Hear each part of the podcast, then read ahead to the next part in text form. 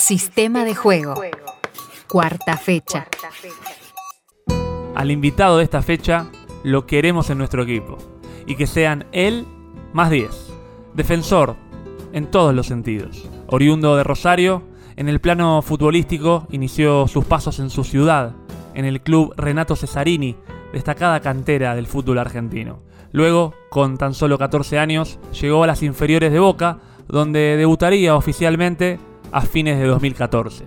En la actualidad, y desde 2016, se desempeña en la saga central de Talleres de Córdoba, donde con solo 23 años se convirtió en su capitán.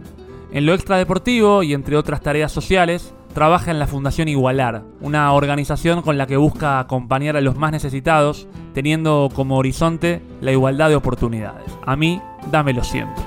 Sistema de juego. Cuarta fecha. Hoy nos defiende Juan Cruz Comar. Juan Cruz Comar.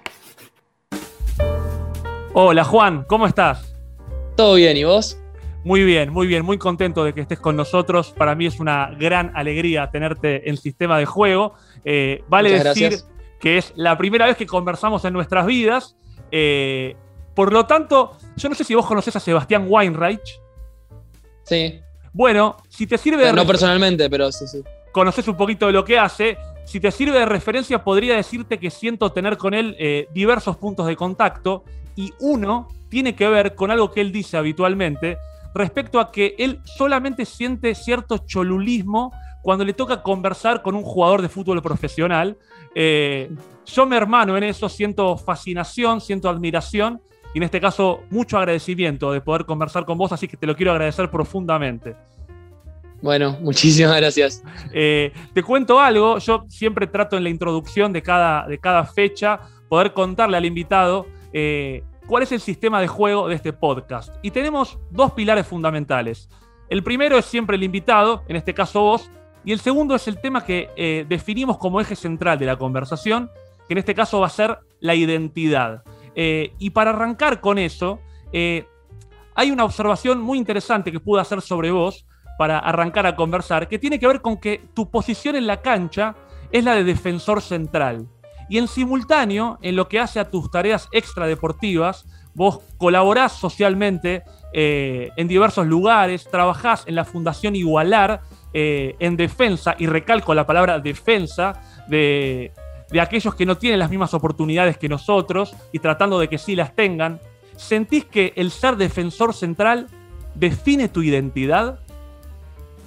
Sabes que no, no lo había pensado nunca, nunca lo había visto desde ese enfoque, pero mientras estabas eh, concluyendo la, eh, la idea, lo estaba pensando y creo que sí, creo que puede tener eh, cosas que ver. Creo que por ahí el perfil de los... a ver, no, no es algo que sea de, todos los jugadores, pero el perfil por ahí de los defensores hace, a ver, sin duda, es algo que, hacemos desde muy chicos, esto de- del fútbol, de, de jugar, del deporte, y, y creo que, que te define de alguna forma eh, lo que haces en la cancha. Entonces, me parece que, que sí, que puede tener que ver, eh, habría que ver hasta qué punto, habría que ver si, si es, si es lineal, eh, si, si afecta mucho o no, pero yo creo que sí tiene que ver. que hay una relación tal vez entre tu posición en la Sí. cancha y tu posición en la vida, tal vez. Yo creo que sí.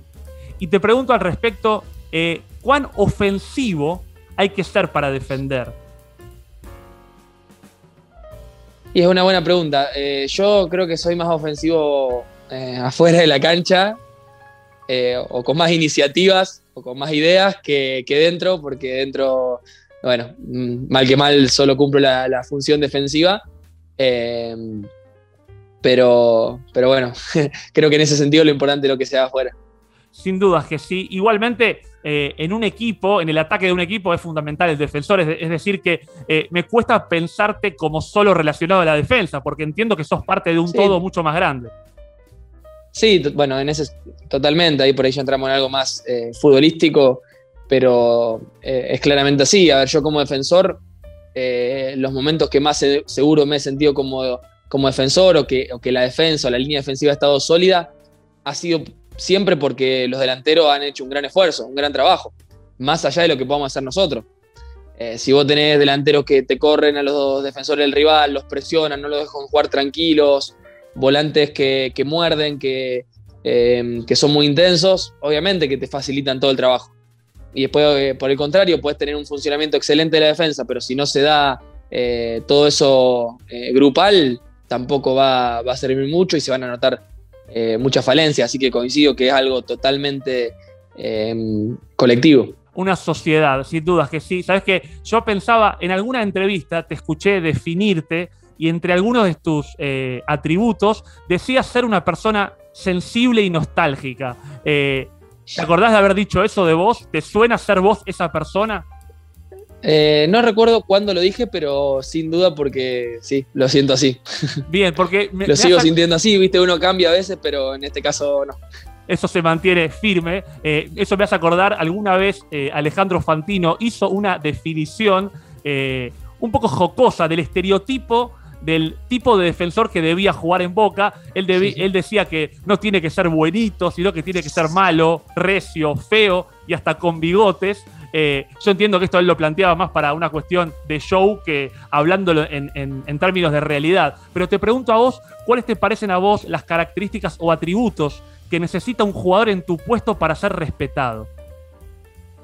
Em, bueno, con respecto a lo de Fantino, creo que era también una, idea que, se tenía, creo, socialmente, que por ahí ya se ha ido rompiendo también porque el fútbol ha, eh, cambiado, ¿no? Y hoy en día eh, el que es más violento o el que pega más eh, se va expulsado a los dos minutos, entonces no, no tiene cabida en este nuevo fútbol y se, valoran muchas cosas diferentes, ¿no? Sin duda. Em, y con respecto a la, pregunta, eh, bueno, creo que un defensor eh, tiene que tener una idea de equipo bastante importante porque ocupa una posición en la cancha, también con el arquero, donde tiene la, posibilidad de ver el fútbol con mayor amplitud que los volantes o que los delanteros, entonces tiene que tener voz de mando, tiene que ordenar, creo que tiene que tener presencia para poder transmitir de buena forma también eh, todo eso que, va pasando en la cancha. Eh, a mí me parece también que es siempre importante eh, el manejo de situaciones, el, digamos, el, temple para, manejar, distintas situaciones que se van dando en un partido, que como sabemos son impredecibles y muchas veces por, cuestiones psicológicas y no de cómo se está dando el partido se terminan resolviendo. Y creo que manejar esas situaciones es un, gran desafío y que los defensores como pilares, digamos, de, los equipos y, como decía, esto de, que tienen la posibilidad de ser la voz de mando por, por cómo ven el juego, eh, es muy importante que lo tengan. Después creo que otra clave puede ser la regularidad. Me parece que la regularidad, no, o sea, obviamente a largo plazo, pero también dentro de un partido. Creo que por ahí un, volante y mucho más un delantero puede tener eh, alguna laguna y después ser determinante en el resultado final, pero no así un defensor. Eh, creo que un, a ver, un delantero que hace eh, ocho, jugadas erráticas y, la novena hace un gol, puede llegar a ser figura. ahora un defensor no, puede, no, puede cometer ocho errores, no, no puede tener ocho fallas. es por el contrario, por ahí cosas quizás más simples, quizás menos osadas, pero que requieren una rigurosidad y un y una y, el hecho de hacerlo bien muy grande sin dudas que si yo pienso que muchas veces se valora de los delanteros goleadores esto de que eh, no aparecen, pero cuando aparecen definen, en un defensor no puede pasar algo así porque tiene que estar siempre presente y aparecer. Sí, totalmente. A ver, es como digo, un, delantero quizá eh, hace una de más o, intenta un lujo y no sale, no pasa nada y la siguiente la puede hacer bien y definir el partido. Y ahora un defensor quizás un partido muy completo y, y falla en una por sobrar la jugada o por, cualquier otra razón y, puede llegar a ser el responsable de, un mal resultado. Me acuerdo creo que de, un partido, bueno, la final River Flamengo de la Libertadores, donde Pinola había hecho un partido extraordinario y Gabigol no había aparecido casi en todo el partido. Eh, y después la tapa del diario lo tenía Gabigol como el héroe y a Pinola como quien cometió el error. Y había jugado un partido extraordinario durante 88 minutos, pero esa falta de regularidad en los dos minutos que faltaban fueron decisivas. Bueno, sin duda, es como un ejemplo poético para esto que, estamos hablando, tal cual. Sabes que yo pensaba, estábamos hablando un poco del defensor en general.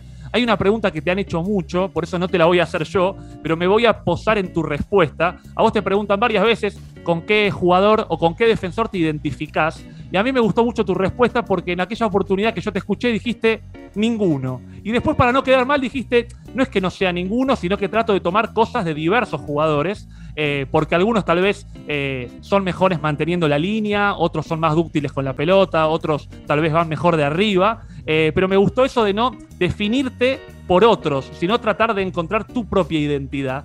Y en esa lógica, si bien vos tenés mucha trayectoria por recorrer, te pregunto hoy, a tus 23 o 24 años, ahora me lo vas a confirmar, eh, ¿cuáles dirías? 24. 24 ya cumplidos. ¿Cuáles dirías hoy, con 24 años, que son los atributos que te definen como jugador de fútbol?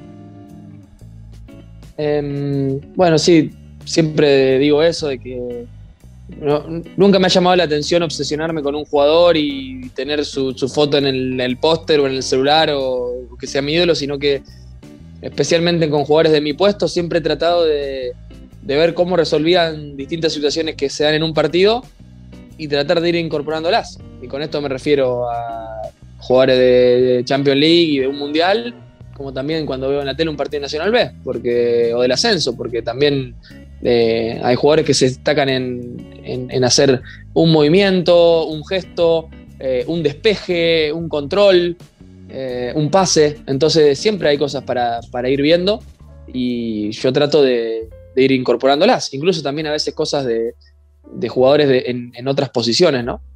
Y si me tengo que definir hoy en día, bueno, y, creo que ha sido bastante regular durante mi carrera, aunque obviamente le he, ido intentando incorporar cosas, eh, siempre ha sido la presencia, la idea de tener mucha presencia, mucha comunicación, mucho manejo de la línea, eh, ordenar la defensa, eh, tener un buen juego defensivo, eh, mantener al equipo corto. Bueno, intentar siempre salir jugando cuando se puede. creo que esas son lo, principal que, que, me define, digamos, estar como siempre muy, muy enganchado, muy presente en el partido, porque yo muchas veces siento que eh, es la, mejor forma, digamos, es, eh, de rendir bien es realmente engancharse en el partido, estar como muy presente, muy atento, muy comunicativo. La comunicación, la comunicación yo siempre digo que, que te saca nervios, que te, que te mete en el partido, que te hacen concentrarte, enfocarte. Eh, creo que, es un valor súper importante para, para cualquier jugador y especialmente para un defensor sin dudas que si yo pienso tal vez en un mundo paralelo, ahora estar entrevistando a otro defensor, le preguntan lo mismo y dice, eh, a mí me gustaría tener la presencia de, Juan Cruz Comar, podría ser que esto suceda. Eh, yo pienso en la comunicación, esto que vos decías recién, vos sos actualmente eh, capitán de Talleres de Córdoba, un equipo que viene de tener referentes de gran importancia como el Cholo Guineazú, como Caranta, como Gandolfi, ¿qué representa para vos, ya que haces tanto hincapié en la comunicación? Eh, ser líder eh, y capitán en un equipo con eh, tamaños referentes. Bueno, yo sinceramente aprendí mucho de ellos. compartí varios años, por suerte, con, ellos tres y siempre estuve como muy atento, con la oreja muy parada para, escuchar y para ver no, solo cómo jugaban, sino más que nada cómo se comportaban ante distintas situaciones dentro y fuera de, la cancha, ¿no? Y que eran situaciones ejemplares para, eh, para cada uno de nosotros y para mí personalmente muchísimo porque las percibí y traté de incorporarlas eh, lo más que pude. Es, una cuestión de congruencia, me imagino, ¿no? De que, de que no sea solo lo que hacen en la cancha, sino también fuera lo que los hace verdaderos líderes. Sí, sin duda. A ver, eh, como te digo, el caso de, Gandolfi, por ahí que era bien bien en mi puesto, que uno también por ahí puede ver cosas futbolísticas, eh, pero también de Carante y el Cholo eran tipos que no, más allá de lo que te podían hablar y decir, eh, muchas veces me preguntaban en entrevistas, y bueno, ¿y qué te dice el Cholo? Y, ¿O qué te dice Caranta? ¿Cuándo se acerca Andolfi? ¿Y qué consejo te da? Yo no creo que tampoco su función sea ir y estar dando consejos todo el tiempo de cómo hacer las cosas, porque ellos tampoco querían ponerse en esa posición de superioridad de decir que estaba bien o que estaba mal o cómo debían hacerse las cosas. Yo creo que el gran legado que nos dejaron eh, era actuar con. era demostrar con el ejemplo. A ver, si uno veía que Andolfi tenía 39 años y era el primero que llevaba al gimnasio y se ponía eh, a, hacer de todo, ¿y qué, no, qué, nos va a quedar para los pibes que tenemos 20, 23, 24? era como, como muy ejemplificador en ese sentido y uno lo veía eh, llegar súper fino, eh, sin un gramo de grasa, entrenarse al máximo, bancársela cuando jugaba, ser, muy ser un, gran líder cuando le tocaba. Entonces, creo que era más que nada eso, de predicar con el ejemplo y que uno trate de, aprender y no esto de, estar hablando demasiado sin dudas que sí, decir con las acciones, ¿no? La comunicación desde otro lugar. ¿Vos sentís que los equipos suelen adquirir la identidad de sus capitanes o de sus líderes? Eh, puede ser, no sé si, completamente, eh, creo que eh, habría que ver en qué, porcentaje y también qué tipo de equipo, qué tipo de planteles. Yo creo que eso es bastante versátil y depende de muchas individualidades para, ver cómo se forma ese colectivo, pero sin duda que creo que algo le, impregna. A ver, me, parece que sin duda un equipo que, que está sólido y que eh, y que sabe lo que juega y, que, sabe manejar las situaciones de un partido, las situaciones de un campeonato, tiene temple, sin duda que imagino que debe estar acompañado de, una capitanía que no necesariamente que lleva la cinta, ¿no? Porque puede ser, pueden ser varios también, de, digamos, de varios capitanes que, guíen ese barco para que el equipo esté, esté sólido con, en todas estas cuestiones que mencioné. ¿Y vos sentís que, por ejemplo, el Talleres actual tiene una identidad similar a la tuya, por ejemplo? hablando de presencia, de buena comunicación. Sí, yo creo que sí, puede ser.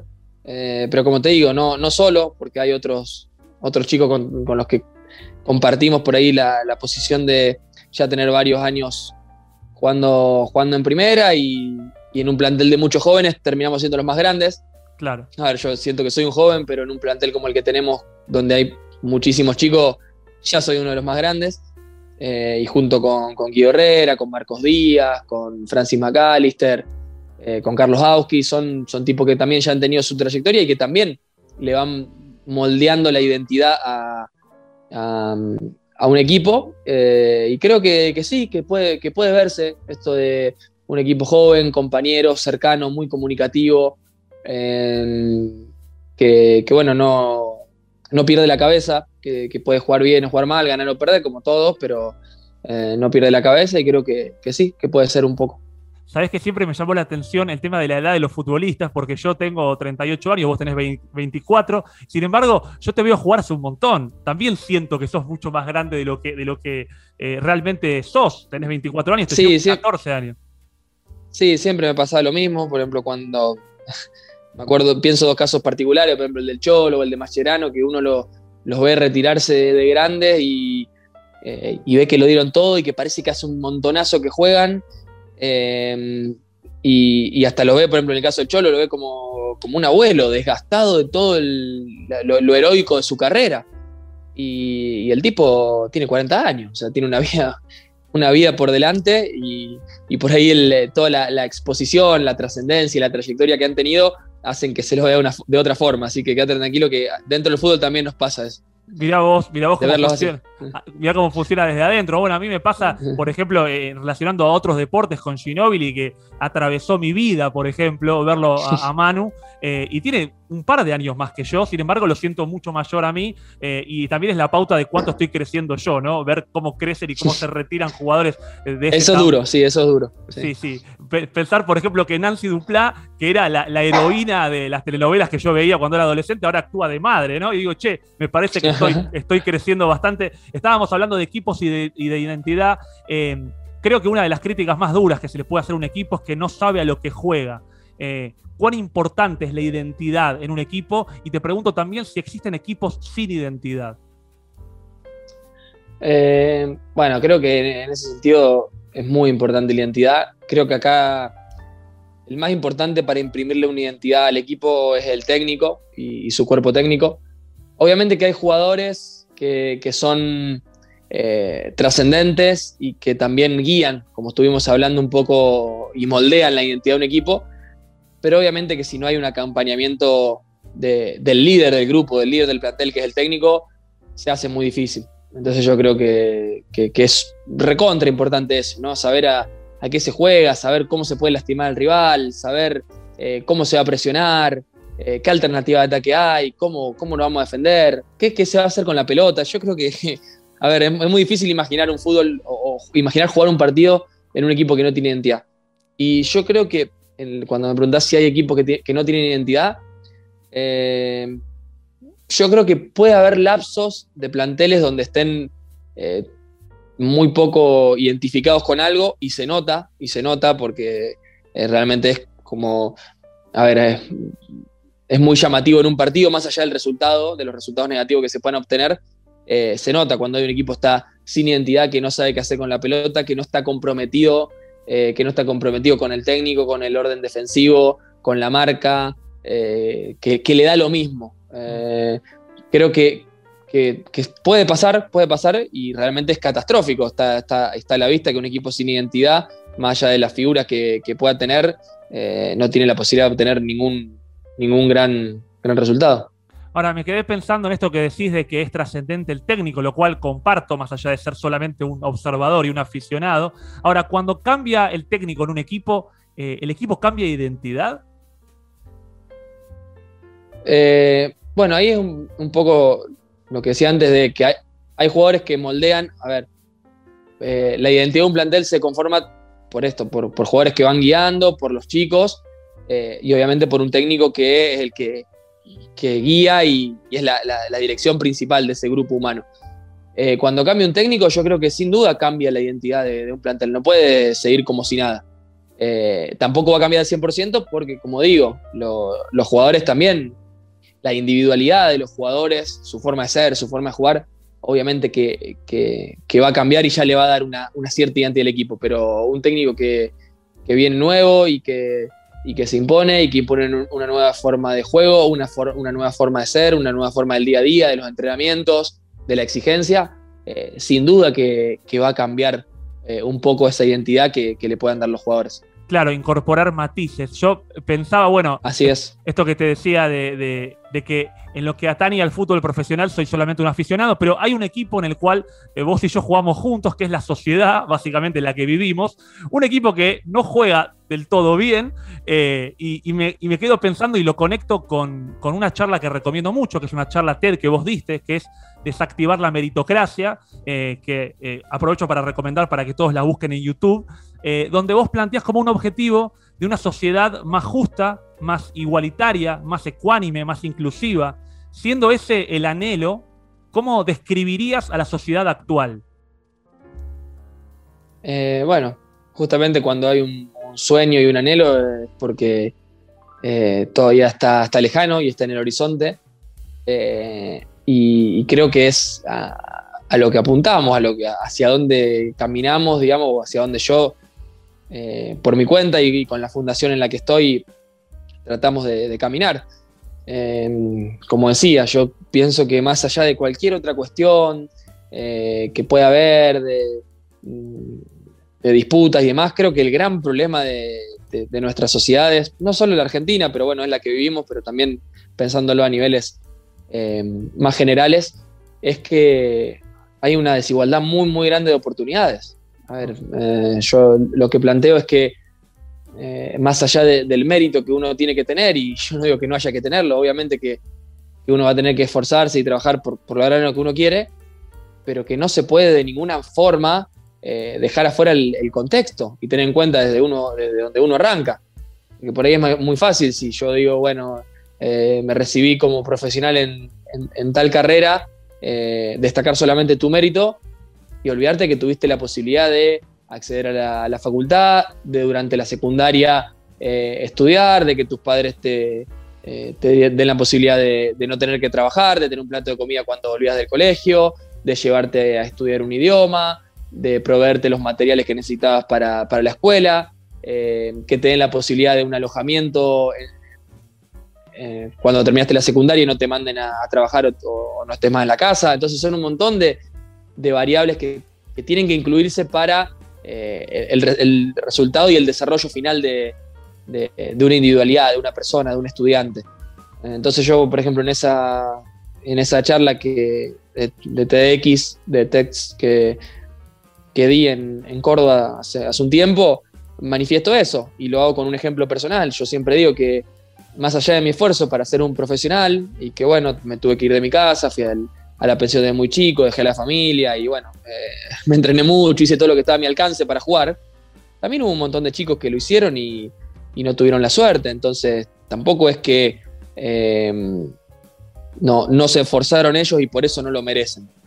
Y también hay un montón de chicos que también hubieran querido tener la posibilidad de ser profesional, pero eh, a los 10 años, en vez de estar yendo a jugar eh, al fútbol como yo lo hacía, tenían que estar limpiando un vidrio o tenían que estar saliendo a, trabajar eh, como, no deberían y no tenían la posibilidad de acceder al estudio y no tenían la posibilidad de, comer lo que deberían y no tenían la posibilidad de jugar, que es lo que un niño tiene que hacer.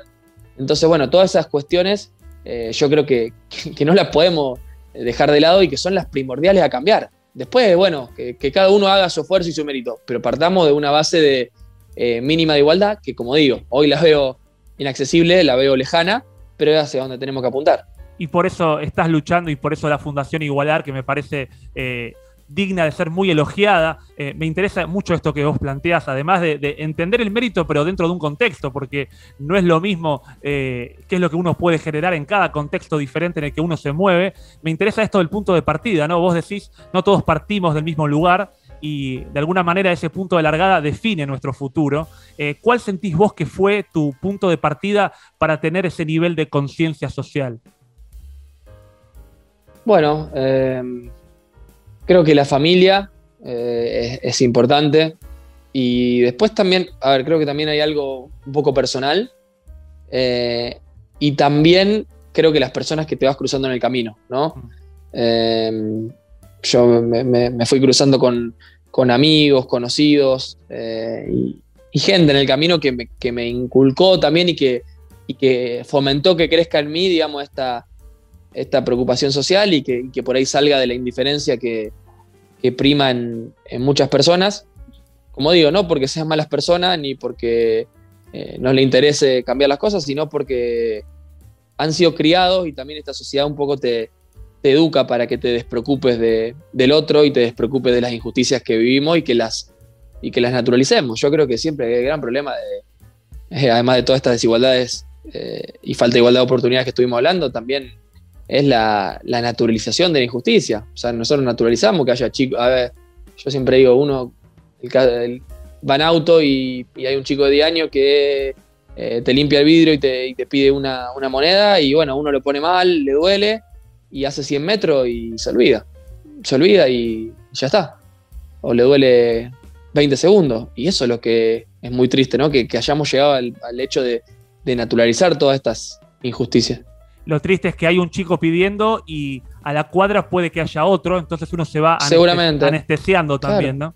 Eh, pasa eso. Yo pensaba, ¿sabes qué? Coincido y no con lo que decías. Vos decías recién esto de tal vez depende de la gente con la que me crucé, pero creo que también está en vos haber tomado a cierta gente. Sí, un poco, un poco y sí. no a otra.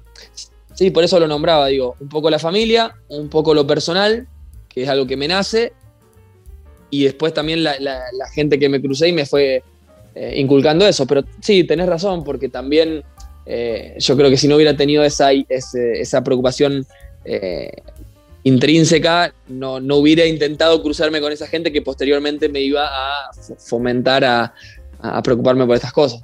Además, seguramente te has cruzado con otra gente. No quiero meterme en lo que en algún momento dijiste del vestuario de Boca, porque ya sé que has aprendido de eso, pero es verdad que uno se cruza con tanta gente y en definitiva uno elige cuál es el estímulo con el que se queda. De alguna manera dice, bueno, me parece que va por acá la cosa. Eh, yo pensaba en todo esto que estamos hablando, vos hablabas de la naturalización eh, y en la charla TDX que vos mencionabas o que yo mencionaba también antes, eh, también hablas justamente de cosas que se naturalizan, ideas que se quieren establecer como si fueran fijas, como por ejemplo, son pobres porque quieren. Vos combatís esa idea. ¿Cómo crees que se puede hacer? ¿Cómo podemos hacer para tratar de desarraigar lo que está tan metido en la conciencia de tanta gente? Sí, bueno, es un problema. El tema, la frase esa eh, es justamente, digamos, lo, opuesto a lo que estuvimos, lo que estuve manifestando antes de, la desigualdad de oportunidades. Claro. Eh, alguien no, es pobre porque quiere, sino que eh, nace en un contexto, a ver, no pobre porque quiere, porque el 90% de las personas que nacen pobres mueren pobres y el 90% de las personas que nacen ricas mueren ricas. Entonces tampoco importa, termina no importa, digamos, estadísticamente importando poco qué es lo que uno puede hacer, sino justamente todo este, este contexto. Y es muy difícil salir de la pobreza porque por más que que uno quiera. A ver, yo creo que todos quieren eh, progresar y, no, y tener, aunque sea mínimamente sus, sus necesidades básicas satisfechas y la de su familia y la de su hijo. Entonces creo que es algo totalmente absurdo decir eso, pero sí, cuesta mucho, cuesta mucho porque se van imponiendo lamentablemente en el sentido común, se repiten en los medios, se repiten en las redes. Y bueno, yo siempre apunto a, dar esa batalla desde lo discursivo. A mí no me interesa mucho hoy en día entrar en, eh, una cuestión eh, bipartidaria o de grieta en la que estamos, aunque obviamente se mete en estas cuestiones o en estas frases más generales. Pero me parece que lo que hay que discutir es eh, el, sentido común, ¿no? Y, ese sentido común, entre otras cosas, eh, se habla en, la meritocracia o la igualdad de oportunidades, que es lo que venimos hablando. No por nada se dice que el sentido común es el menos común de los sentidos. Eh, pasa, pasa mucho en el fútbol también, que hay ciertas nociones muy metidas, muy arraigadas, como la homofobia, el machismo, la xenofobia, el racismo. Eh, yo entiendo que ahora está habiendo una evolución en el discurso, si bien no siempre lo que se dice es lo que se hace. Eh, yo la verdad que mucho el discurso no lo compro, pero yo no estoy adentro, lo mío es una presunción. Te pregunto a vos, que estás sí vinculado con el fútbol, ¿en qué medida de verdad eh, estamos evolucionando también en desarraigar del fútbol ciertas nociones tan arcaicas? Eh, yo creo que bastante bien, que, se va avanzando. A ver, uno por ahí cuando ve que en otros círculos sociales, como en los universitarios o como en otros, avanza muy rápido, eh, tiene la idea de que en el fútbol también va, a avanzar así. Pero, y, no es así porque va más lento, pero yo en, los pocos años que tengo de carrera he notado grandes avances. Mm.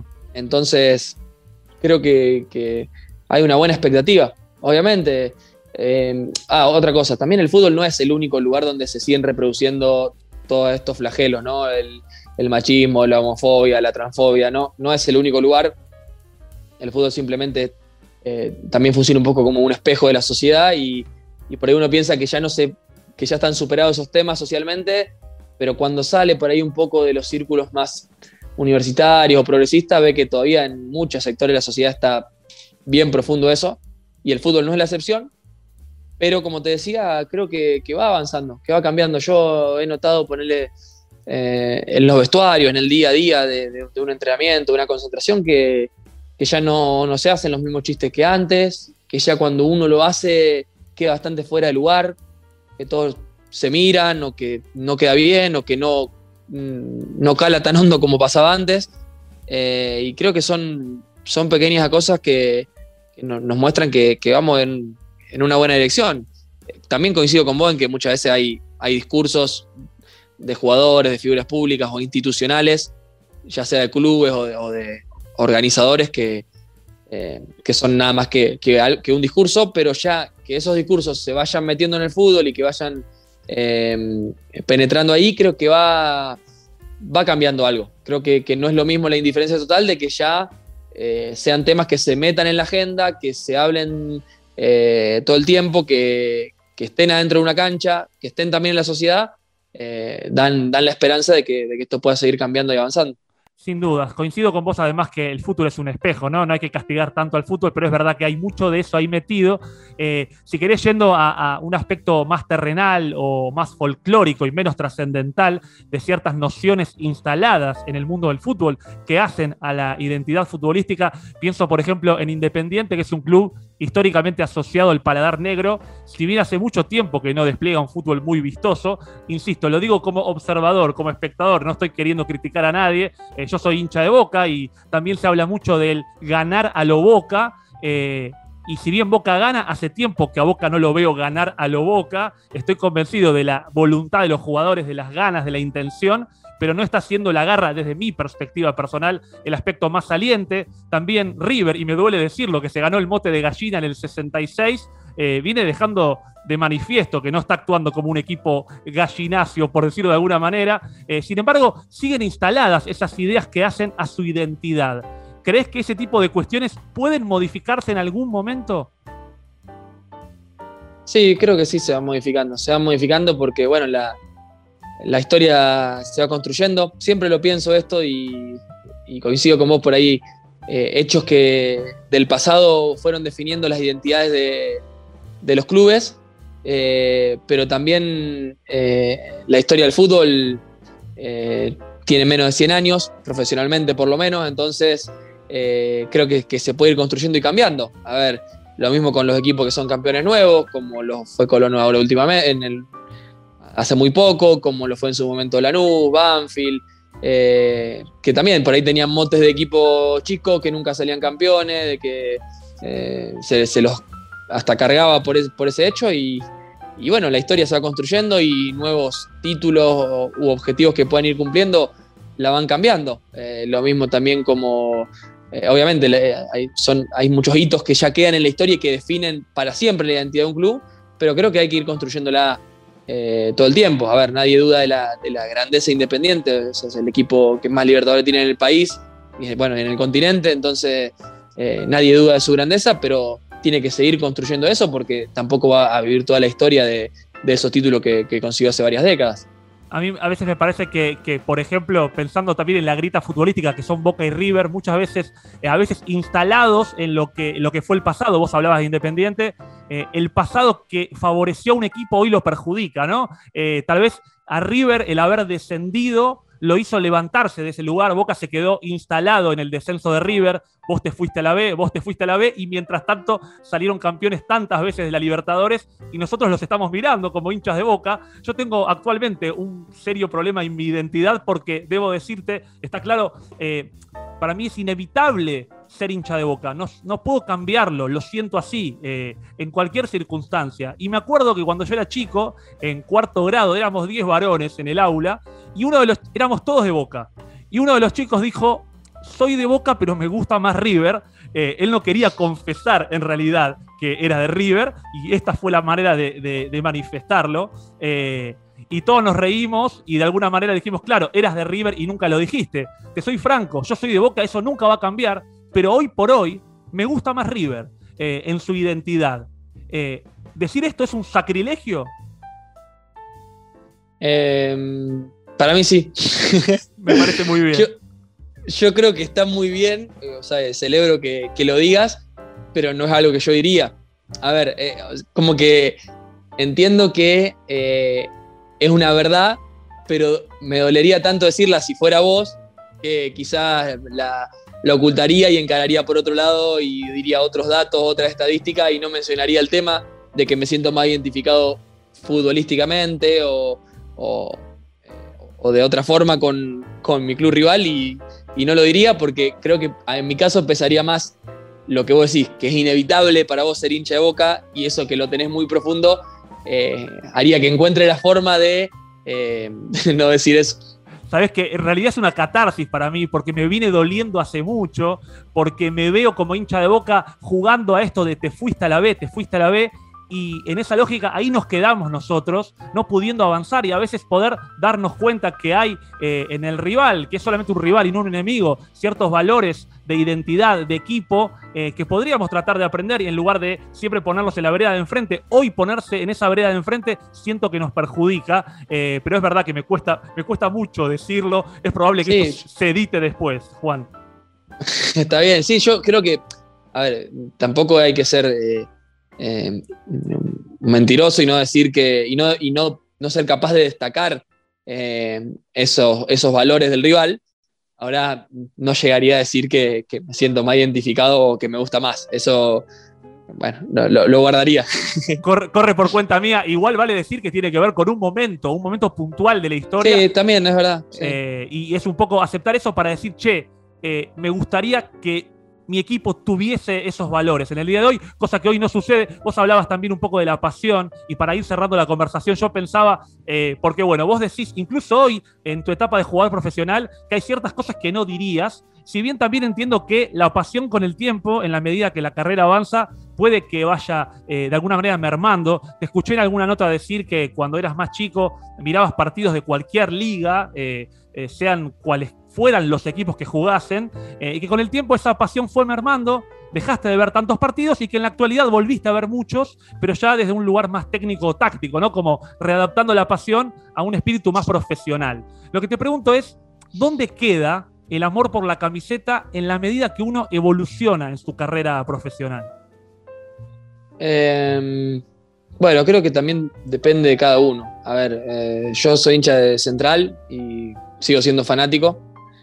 No igual que lo era a los 17 años, porque creo que, bueno, eh, a los, sí, a los 17 puse un número, pero ah, creo que en la adolescencia, ¿no? De los 13, 14, 15 años y, eh, y hasta que uno entra en la vida adulta, creo que es un, un fervor eh, muy difícil de explicar, muy difícil de explicar. Eh, no me siento igual que en ese momento, como hay amigos que sí lo están, que y lo siguen siendo por más que ya hayan crecido, eh, pero me sigo considerando fanático de Central. pero también, como te digo, hay muchísimos, la gran mayoría de, mis compañeros en el fútbol dejan de ser hinchas, ¿no? O, bajan muchísimo su, su pasión y, y manifiestan que simpatizan o prefieren que gane, o directamente ya dicen, me da lo mismo, de chico era de Boca, de chico era de River, de chico era Independiente, y, hoy ya no soy de nadie, cosa que a mí me parece raro y, no comparto. Eh, pero bueno, eh, también lo entiendo porque el fútbol, o sea, vivir el fútbol desde adentro, obviamente, que te va eh, mermando esa situación, porque ya, a ver, es lo mismo que, que te pasa cuando, en el hecho de, que antes lo ves a los jugadores inalcanzables, inaccesibles, como superhéroes, cuando sos chico, cuando estás por fuera del fútbol, y después lo naturalizás y entendés que, son personas y que eh, son también parte de la sociedad y tienen las mismas inquietudes y problemas que cualquier otro individuo, lo vas perdiendo como esa, esa locura por, por los jugadores. Bueno, lo mismo pasa con los equipos, porque empezás a ver qué es lo que pasa adentro, compartir con los jugadores, lo ves desde, otro lugar y verlo desde otro lugar sin duda que, eh, te cambia. el cambio de perspectiva sin duda que te cambia eh, una forma de pensar. Así que creo que también es individual, como te decía, y depende de, cómo lo tome cada jugador, pero, pero, en mi caso creo que soy uno de los pocos que, que lo sigo sintiendo, digamos, bastante. Bueno, vale decir que yo no sabía que, sos de Central. Y si bien entre Boca y River hay una rivalidad inmensa, entre Central y Newell's mucho más todavía. Rosario es un polvorín, así que está claro que nunca dirías lo que yo dije porque tendrías muchos problemas en la ciudad. Totalmente, a ver, uno puede decir que Newell's con el Tata Martino jugaba bien, que era protagonista, eh, obviamente que lo puede decir y que jugaba, jugaba bárbaro, lo mismo que, eh, la etapa Bielsa y demás. Obviamente que tampoco uno puede mm, eh, no ver la realidad a ese extremo, pero tampoco diría que me siento identificado y que quiero que mi equipo juegue así y que Bielsa es el mejor del mundo y, nada por el estilo. y, nada, nada positivo sobre Messi tampoco. Tampoco, no. Nada, lo dejamos, lo dejamos lejos a, los de esa vereda. Eh, la última pregunta que quiero hacerte, Juan, agradeciéndote muchísimo este tiempo. Eh, este podcast se llama Sistema de Juego. Eh, si bien la pregunta tiene que ver más con las alineaciones, pienso en tu vida, más allá de jugar en la cancha, en tu vida. Si vos pensares, pensaras cuál es tu alineación, cuál es tu sistema de juego para pararte ante la vida, ¿cuál dirías que es? Eh Mm. Y sabes qué el problema que siempre que me preguntan esto yo digo que depende de los jugadores que tenga, ¿no? Entonces pienso, bueno, digo, voy a decir 4-3-3 y pienso, y no, pero si no tengo dos extremos eh, picantes y que me puedan colaborar también con la vuelta, no, me va a comer un 4-4-2. Entonces, eh, es relativo. Si tengo que decir algo, y lo voy a decir más como una experiencia futbolística porque no logro encontrar bien la Asociación para la Vida, diría un, 4-3-3, porque es un sistema que siempre eh, jugando eh, como jugador me, ha sentido eh, muy cómodo y, muy efectivo, así que diría eso. Aparte, imagínate a los mejores. Si tenés a los mejores, es un 4-3-3. Ya tenemos un 4-3-3, sí, me gustas. Qué bien, un equipo que, que tiene vocación ofensiva, que en el medio tiene algo de creación, pero que tiene defensores con presencia ahí en, la, en, la, saga central. Sí, también depende, creo que, a ver, un equipo puede ser 4-4-2 y ser súper ofensivo, eh, tener cinco defensores incluso y ser súper ofensivo, eh, y tener un 4-3-3 y, después replegarse cuando defiende y ser un 4-5-1, entonces también bastante relativo, creo, la alineación en sí y depende mucho de, las características y de los jugadores y del equipo. Eh, pero sí, es un sistema que me gusta es 4-3-3 y en ese equipo queremos que juegues vos. Juan, gracias de todo corazón por, haber sido parte del sistema de juego. Ha sido un gran placer para mí. ¿Cómo te sentiste vos? Eh, bueno, muchísimas gracias. Me sentí muy cómodo. Eh, espero que, te haya gustado hoy y le pueda gustar a los oyentes. Así que gracias por la, por la invitación y el tiempo. Claro que sí, gracias a vos, un abrazo muy grande y todos los éxitos. Bueno, un abrazo para vos también.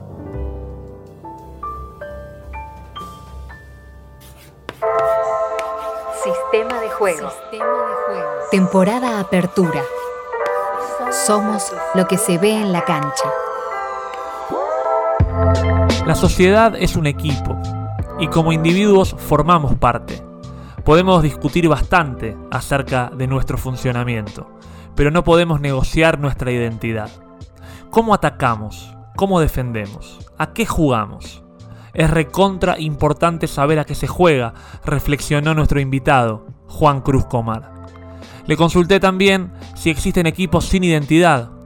Puede pasar, me respondió, y agregó que sería realmente catastrófico, porque un equipo sin identidad no tiene la posibilidad de obtener ningún gran resultado. Saber quiénes somos, de dónde venimos y qué características nos definen y nos diferencian resulta vital para tener aspiraciones. Conocer y reconocer a nuestro equipo también. Defender nuestra identidad adentro y afuera de la cancha es empezar ganando el partido.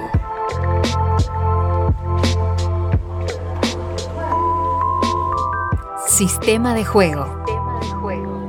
Conduce Jonathan Indigo.